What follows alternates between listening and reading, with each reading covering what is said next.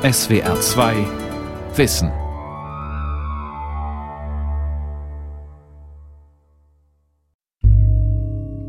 Para nós, a floresta era uma era uma um mundo impenetrável.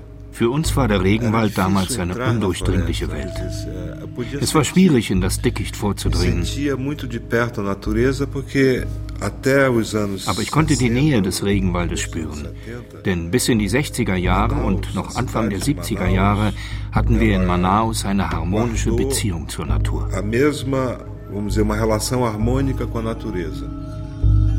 Der Schriftsteller Milton Natum wurde 1952 in Manaus am Amazonas geboren.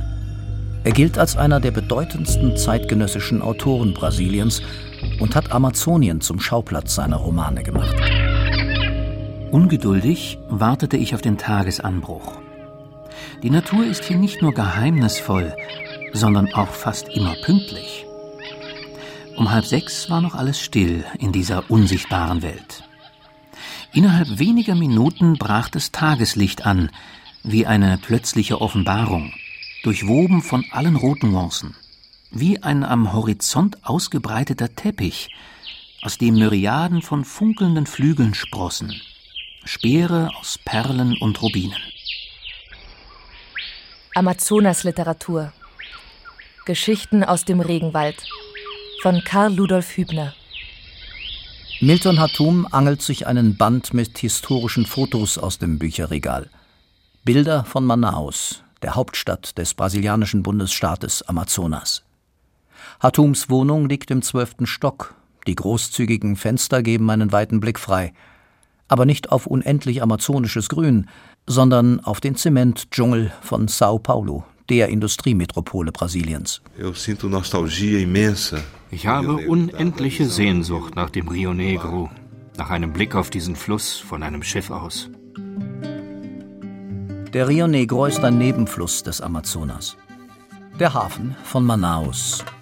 Aus allen Richtungen steuern mehrstöckige Schiffe voller Hängematten den Zollhafen an, laden Reisende und Waren am Kai ab. Schiffe und Boote sind wichtige Transportmittel in Amazonien. Der Amazonas, der wasserreichste Fluss der Erde, entspringt in den peruanischen Anden. Seinen Namen führt der Strom erst ab dem Zusammenfluss seiner beiden Quellflüsse Maranon und Ucayali in Peru. 6448 Kilometer windet sich der Amazonas durch Berge und tropische Regenwaldlandschaften, ehe er in den Atlantik mündet. Auf der brasilianischen Seite heißt er allerdings zunächst Rio Solomoes. Erst wenn sich die Fluten des Solomoes mit dem Rio Negro vereinen, wird der Amazonas genannt. Bei Manaus bietet sich ein einzigartiges Naturschauspiel. Über Kilometer hinweg fließen beigefarbenes und dunkelbraunes Flusswasser des Rio Negro und Solimoes nebeneinander her. Unvermischt, weil die beiden Flüsse unterschiedliche Temperaturen und Geschwindigkeiten haben. Amazonien ist das größte Wald- und Flussgebiet der Erde. Eine riesige Region mit sehr unterschiedlichen Landschaften. Es gibt das Amazonien mit den Regenwäldern am Äquator, dann ein Amazonien, das eher wie der Cerrado, wie die Savanne aussieht. Es gibt das städtische Amazonien der Metropolen, deren enorme Probleme vielen nicht bewusst sind. Es gibt das zutiefst indianische Amazonien, sowohl in den Regenwäldern als auch in den Städten. Manaus ist beispielsweise der Name eines indianischen Volkes, das im 19. Jahrhundert verschwunden ist.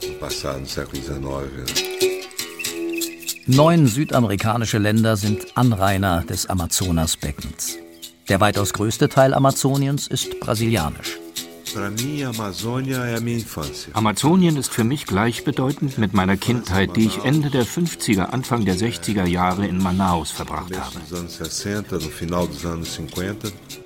Milton Hatum ist Sohn libanesischer Einwanderer. Seine Vorfahren wurden von einem Boom in Amazonien angelockt. In der zweiten Hälfte des 19. Jahrhunderts erregte ein weißer, klebriger Saft große Begehrlichkeiten. Aus Latex ließ sich Gummi herstellen. Der Kautschukbaum wuchs vor allem in den Urwäldern am Rio Marmore und oberen Rio Madeira, einem mächtigen Zufluss des Amazonas, im Grenzgebiet zu Bolivien und Peru, wo sich der heutige Bundesstaat Acre ausdehnt. Mein Großvater väterlicherseits reiste nicht nach Manaus, sondern zunächst nach Acre. Dort lebten viele Brasilianer syrischer und libanesischer Abstammung. Der Kautschuk hatte sie angezogen. Mein Großvater verbrachte neun Jahre in Rio Branco in Acre. Er verdiente sein Geld mit Handel. Der Kautschukboom dauerte vom Ende des 19. bis Anfang des 20. Jahrhunderts. Amazonien war damals eine der wirtschaftlich erfolgreichsten Regionen Brasiliens. Kautschuk machte in den Jahren zwischen 1890 und 1912 etwa 40 Prozent der brasilianischen Exporte aus. Manaus hatte damals den größten Flusshafen Südamerikas. Belém war schon 1880 eine Metropole, Sao Paulo dagegen ein Kaff, eine Stadt ohne Ausstrahlung. Um 1890 war Manaus, am Zusammenfluss von Rio Negro und Rio Solomoes gelegen, noch halb Wildnis, halb europäisch. Der urbane Aufriss war europäisch. Französische neoklassische Architektur des 19. Jahrhunderts mit außergewöhnlichen Denkmälern und wunderschönen Plätzen nach italienischem Vorbild, einer Infrastruktur abgeguckt von den Engländern, vor allem am Hafen. Über den Platz Sao Sebastião im Zentrum von Manaus spazieren Familien und einige Touristen. Alle haben Regenschirme aufgespannt gegen die gleißende Sonne. Auch die feuchte Schwüle macht zu schaffen. Auf diesem Platz stehen noch einige koloniale Kontor- und Handelshäuser mit hellblau oder beige gestrichenen Fassaden. Im Hintergrund ragen eintönige Betonklötze auf. Die ganze Aufmerksamkeit zieht ein Prachtbau auf sich, das Teatro Amazonas. Es wurde in der Zeit des Kautschukbooms gebaut. Die Gummibarone protzten mit ihrem Reichtum und wollten unbedingt mit den europäischen Metropolen mithalten. Gesellschaftlicher Mittelpunkt war das Teatro Amazonas, gestaltet von europäischen Architekten und Künstlern. Aber es gab nicht nur die Welt der reichen Gummibarone in der Stadt. Die Beziehung zur Natur war ganz anders als heute, denn die Einwohner von Manaus lebten mit den Sumpfgebieten und kleinen Flussarmen, die sich in der Stadt breit machten. Das Labyrinth aus Pfahlbauten brodelte. Ein Schwarm von Booten war rund um die schwimmenden Hütten unterwegs. Die Bewohner kamen von der Arbeit, gingen im Gänsemarsch über die schmalen Planken, die eine Art von Wegenetz bildeten. Besonders mutige trugen eine Gasflasche, ein Kind einen Sack Maniokmehl. Wer nicht das Gleichgewicht wahrte, stürzte in den Rio Negro. So schildert Milton Hatum den Alltag im ärmeren Teil von Manaus in seinem Roman Zwei Brüder. Das Buch erschien im Jahr 2000 und ist sein bislang erfolgreichstes. Es wurde als Theaterstück in Sao Paulo inszeniert und der größte Fernsehsender Brasiliens hat daraus eine Miniserie gemacht. Der Roman ist gleichzeitig ein Rückblick in die Kindheitsjahre Hatums in Manaus. Noch war nichts verwüstet. Der Regenwald, der die Stadt umringte, war intakt. Es war für mich ein kleines Paradies. Amazonien war für mich diese Stadt. Es war das Haus meiner Kindheit. Ein Haus von Migranten, Mestizen, indianischen Hausangestellten, Portugiesen, Einwohnern jüdischer, marokkanischer und schließlich libanesischer Herkunft. Sie sprachen Portugiesisch, vermischt mit Arabisch, Französisch und Spanisch.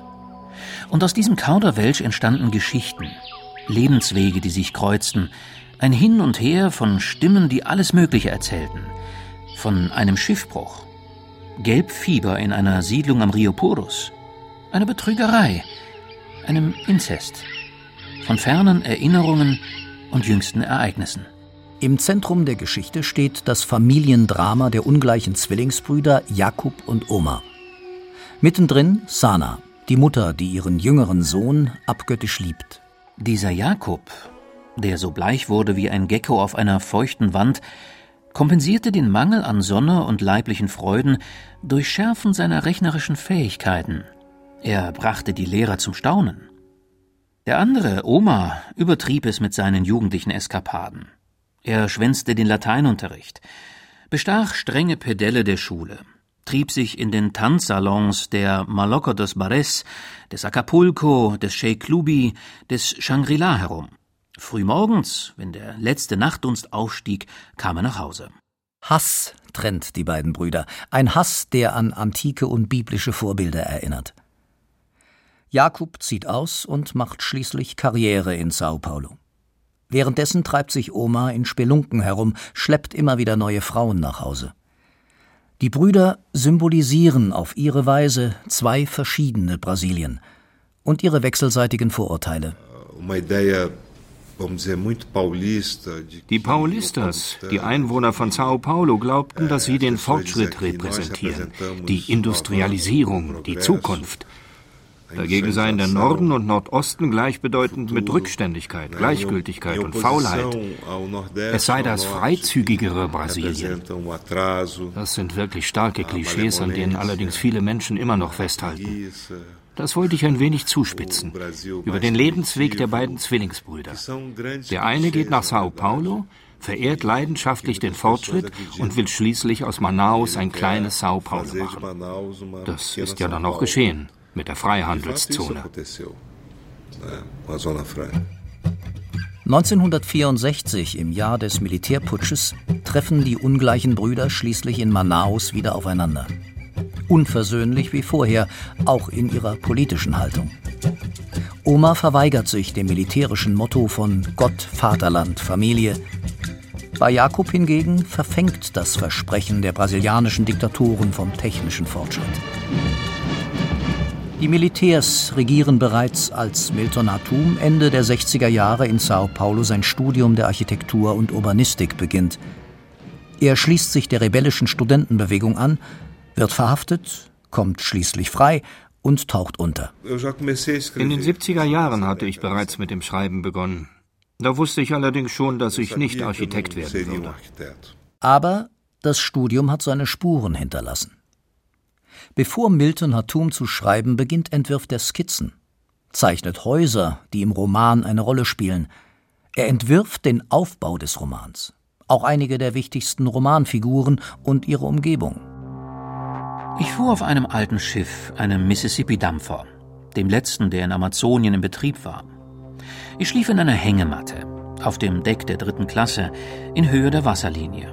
Viel Radau, angebundene Schweine und Geflügel, säuerlicher Geruch nach Schweiß und Schmutz. Und das Essen kümmerliche Reste. So erzählt es Milton Hatum in seinem Roman Die Weisen des Eldorado.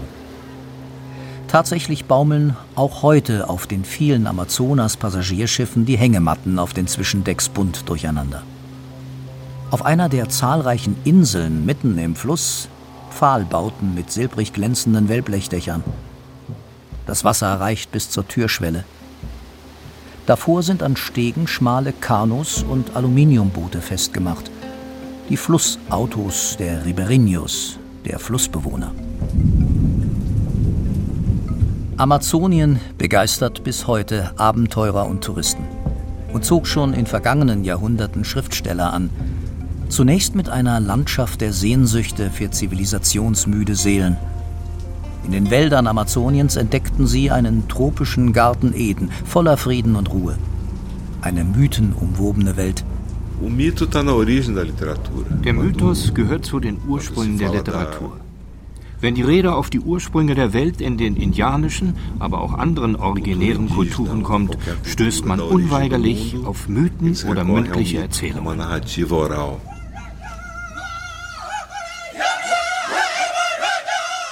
Auch Milton Hatum greift in den Weisen des Eldorado einen bekannten Mythos der indigenen Welt auf.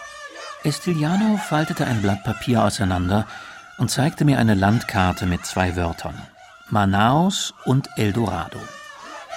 Ich sprach die Wörter laut aus und sah dabei Estiliano an. Das bedeutete einmal dasselbe, sagte er. Die Kolonisatoren hielten Manaus oder Manau für das Eldorado. Sie suchten in der neuen Welt nach Gold, in einer versunkenen Stadt mit Namen Manao. Das war die eigentliche verzauberte Stadt. Doch im 20. Jahrhundert hatte Amazonien als vermeintliches Paradies ausgedient.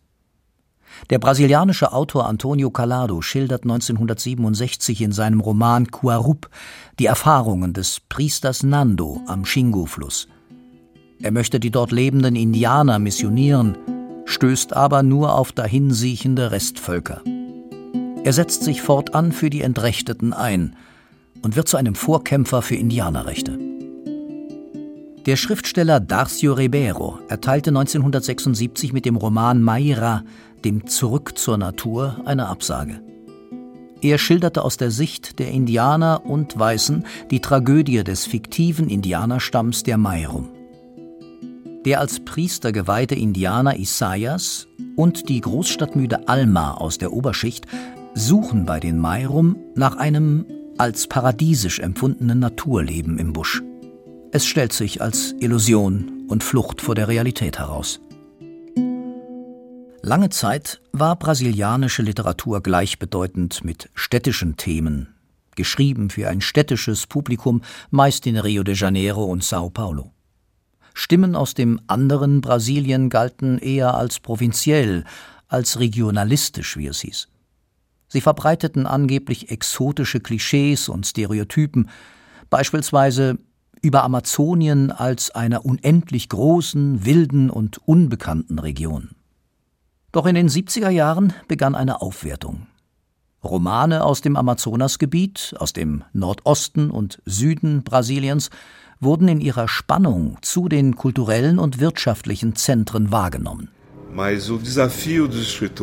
Die Herausforderung für Schriftsteller aus dem Nordosten wie auch aus anderen Regionen ist, die Literatur vom Regionalen ins Universale zu verwandeln. Das heißt, dem regionalen Geschehen eine universelle Dimension zu geben. Ich erinnere mich daran, wie hiesige Kritiker meines ersten Romans Brief aus Manaus ein wenig verwirrt waren, weil keine Indios auftauchten, nicht mal Kautschuksammler. Und die Zeit des Kautschuks wurde auch nicht breit abgehandelt. Weniger regionalistisch hatte sich schon Marcio Sousa mit Amazonien beschäftigt. Der 1946 in Manaus geborene Sousa hat Drehbücher, Theaterstücke, kulturkritische Essays, Kinderliteratur und Romane geschrieben. Packend und mitreißend schildert er den Latexboom in seinen Romanen Mad Maria oder Das Klavier im Fluss und Galvez, Kaiser von Amazonien. Letzterer erschien 1977 und wurde in den USA ein Bestseller. Der Roman spielt zu der Zeit, als die Urwaldmetropole Manaus ihre wirtschaftliche Blüte erlebt. Die Stadt, auch das Paris der Tropen genannt, schwimmt im Geld. Dank der Gummibarone. Das Leben in Manaus war doppelt so teuer wie in Paris. Ein Mittagessen in einem bescheidenen Restaurant kostete mindestens 6 Dollar. Man verzeichnete den größten Pro-Kopf-Verbrauch von Diamanten auf der Welt. Der Roman schildert aber auch die weniger glanzvollen Seiten des Booms. Die Kautschukzapfer lebten in erbärmlichen Unterkünften. In Neu-Jerusalem, einer Kautschukplantage, die Felizmine Moreira gehörte, waren fünf Männer an einen Balken gefesselt und zu Tode gefoltert worden.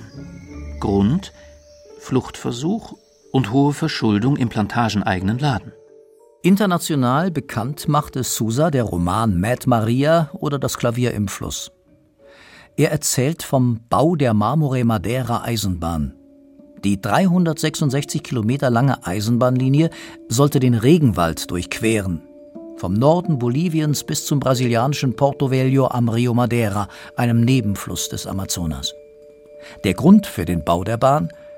Der Abtransport von Latex mit kleinen Schiffen über den Madeira-Fluss war häufig mit großen Verlusten verbunden. Es waren 19 gefährliche Stromschnellen einige dieser Stromschnellen mit fast 500 Fuß tiefem tödlichem Wasser. Und wir waren uns bewusst, dass Unfälle den Transport jeglicher Ware beeinträchtigten. Vor allem den Transport jedes einzelnen Ballen Gummi, der unter heroischem Einsatz in dieser Region gezapft worden war. Hinzu kam, dass die Überwindung der Stromschnellen ungeheuer viel Zeit kostete. Und waren sie überwunden, waren 40 Prozent der Ware unweigerlich verloren, für so große Opfer ein unvertretbarer Verlust. Aber jetzt, wenn wir die Bahnlinie benutzen, wird es diese Gefahren und, was noch wichtiger ist, die Verluste nicht mehr geben. Sechs Jahre nach Baubeginn, also 1872, waren gerade mal drei Kilometer fertiggestellt. Es gab so viele Tote wie Eisenbahnschwellen, hieß es. Bald nannte man das Projekt die Eisenbahn des Teufels. Dreimal mussten die Ingenieure und Arbeiter aufgeben. Tropische Unwetter, Moskitoschwärme, giftige Schlangen und Krankheiten wie Malaria vertrieben aus der grünen Hölle. Erst im vierten Anlauf gelang der Durchbruch. Über 20.000 Arbeiter heuerte die Gesellschaft im Laufe von 15 Jahren in verschiedenen Ländern an, auch in Deutschland. Die mit falschen Versprechungen von einem angenehmen Leben in den Urwald gelockten Männer erwartete in Amazonien ein sklavenähnliches Schicksal. Manche sahen in der Flucht den einzigen Ausweg aus dem Elend im Urwald. Ausgemergelt und zerlumpt kämpften sich die Flüchtenden durch das Dickicht, die Verfolger im Nacken. Eine Umkehr war unmöglich, drohten ihnen doch Folter und Tod. Die meisten Fluchtversuche scheiterten spätestens in Porto Velho, der heutigen Hauptstadt des brasilianischen Bundesstaates Rondônia. Damals wurde in Porto Velho nur Englisch gesprochen. Aus einer einfachen Ansammlung von Zelten wurde Porto Velho allmählich zu einer Ortschaft, die ganz und gar von Angestellten der Madeira Marmoré Railway Company bewohnt war. Alle Gebäude, die zudem unauffällig mit Ölfarbe gestrichen waren, ähnelten eher einer der vielen Holzbarackenstädte im amerikanischen Westen. Doch ehe die Todeseisenbahn fertig war, brach das Reich der Gummibarone zusammen. Ein Brite hatte Samen des Latexbaums außer Landes geschmuggelt. In den britischen Kolonien in Südostasien entstanden riesige Latexplantagen. Das Monopol Brasiliens war gebrochen. Es bedeutete das Ende des Kautschukbooms und den Niedergang von Manaus. Das wirtschaftliche Schwergewicht verlagerte sich daraufhin in den Süden Brasiliens, vor allem nach Sao Paulo. Amazonien und der Regenwald verloren an Bedeutung bis sich 1964 die Militärs gewaltsam an die Macht putschten. Marschall Castelo Branco war der erste Präsident der Militärdiktatur. Defenderei e cumprirei com honra e in seiner Ansprache an die Nation kündigte er einen unerbittlichen Kampf an gegen Oppositionelle oder extreme Linke, wie er sie nannte. Das hieß Kerker, Folter und Mord.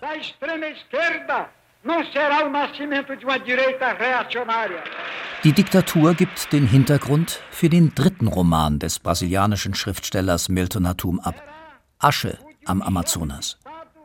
Es ist eine Anklage gegen die Militärdiktatur und skrupellose Wirtschaftseliten, die vom Gewaltregime profitieren. Wiederum eingebettet in eine Familiensaga in Manaus. Erzählt wird die Geschichte des Unternehmers Trajano, eines Sympathisanten der Militärregierung. Mit Brutalität versucht er die künstlerischen Ambitionen seines rebellischen Sohnes Raimundo zu unterdrücken. Der will kein Unternehmer werden. Mundo zog mich in die Küche in eine Ecke, wies auf die Gäste und flüsterte, der große Dicke da ist Albino Pala, ein Freund und Berater meines Vaters. Vor den Militärs schmilzt er nur so dahin. Sieh dir an, wie er denen um den Bart geht. Fehlt nur, dass er dem Größten da den Schnurrbart kennt, dem Koronel Sanda, von dem Jano immer sagt, er sei der Liebling des Militärkommandos von Amazonien. Das bucklige Skelett da drüben ist der Präsident der Handelskammer. Die Militärs wollten Brasilien modernisieren und entwickeln, ohne lästige demokratische Regularien. Und das galt vor allem für Amazonien. Land ohne Menschen, für Menschen ohne Land war ihr Motto. Indianer zählten nicht. Millionen Menschen aus anderen Gegenden Brasiliens sollten in der Amazonasregion angesiedelt werden. Die Uniformierten förderten Industrieanlagen, Stauseen und Rinderzucht und errichteten in Manaus eine Freihandelszone für Montagebetriebe multinationaler Firmen. Sie trieben die Überlandstraße Transamazonica in das Urwalddickicht. Die Transamazonica deren Bau tatsächlich 1973 begann, war der Auftakt zur Zerstörung Amazoniens. Die sogenannte Straße des Jahrhunderts sollte den Regenwald mehr als 3000 Kilometer durchschneiden. Andere Trassen lichteten zusätzlich das scheinbar endlose Grün Amazoniens. Mato Grosso war einst wunderschön. Vor vielen Jahren, in jenen geliebten Zeiten, die nie wiederkehren werden, mit seinen Wäldern, in denen ich jagte. Ein Lied von Renato Teixeira. Mato Grosso heißt großer Wald. Doch der große Regenwald wurde gnadenlos abgeholzt. Der Bundesstaat heißt weiterhin Mato Grosso. Nach dem Kautschuk ist die Region heute vor allem vom Export von Soja abhängig. Wenn man einfach nur daran denkt, dass ein Teil Amazoniens zerstört wurde, nur um dort Soja anzupflanzen und Rinder zu züchten, dass die brasilianischen Indianer schon nicht mehr wissen, wo sie leben können, das ist eine Tragödie. Mit gravierenden Folgen, nicht nur für Umwelt, Natur und die indianische Bevölkerung, in Manaus werden die ärmeren Bewohner immer weiter an die Peripherie gedrängt. In seinem ersten Roman Brief aus Manaus schildert Milton Atum die Lebensbedingungen in den armen Vierteln. Schlamm und stehende Gewässer. Holzwände, in den Farben des Regenbogens angestrichene und senkrecht und waagerecht von Rissen durchzogen, die Einblicke in die Räume gewährten. Scharen von nackten, verdreckten Kindern, die unter einem wogenden Himmel bunter Hängematten hockten, wo zwischen Fliegenschwärmen Frauen ihren Kindern die Brust gaben oder Holzkohleglut anfachten. Und immer der Geruch von Gebratenem, von Fisch, der gleich neben der Hütte erbeuteten Nahrung. Wir lieben unsere Städte nicht, genauso wenig unsere Regenwälder. Für mich steckt Brasilien in so vielen Problemen, mit einer schlimmen sozialen, wirtschaftlichen Ungleichheit, die man nur als brutal beschreiben kann. Millionen Menschen fristen ein total inhumanes Leben. In Milton Hatums Wohnung in Sao Paulo im zwölften Stock über dem brutalen Zementmeer blättert der Autor in seinem bisher letzten Roman Die Weisen des Eldorado. In dem Buch geht es um eine Liebesgeschichte und um den Mythos von einer verzauberten Stadt, einem Eldorado der Menschlichkeit. Früher glaubten viele Eingeborene und Anrainer der Flussufer in Amazonien, und so mancher glaubt es heute noch, dass tief unten auf dem Grund eines Flusses oder Sees eine reiche, prächtige Stadt liegt, in der verzauberte Menschen in beispielloser Harmonie und sozialer Gerechtigkeit leben.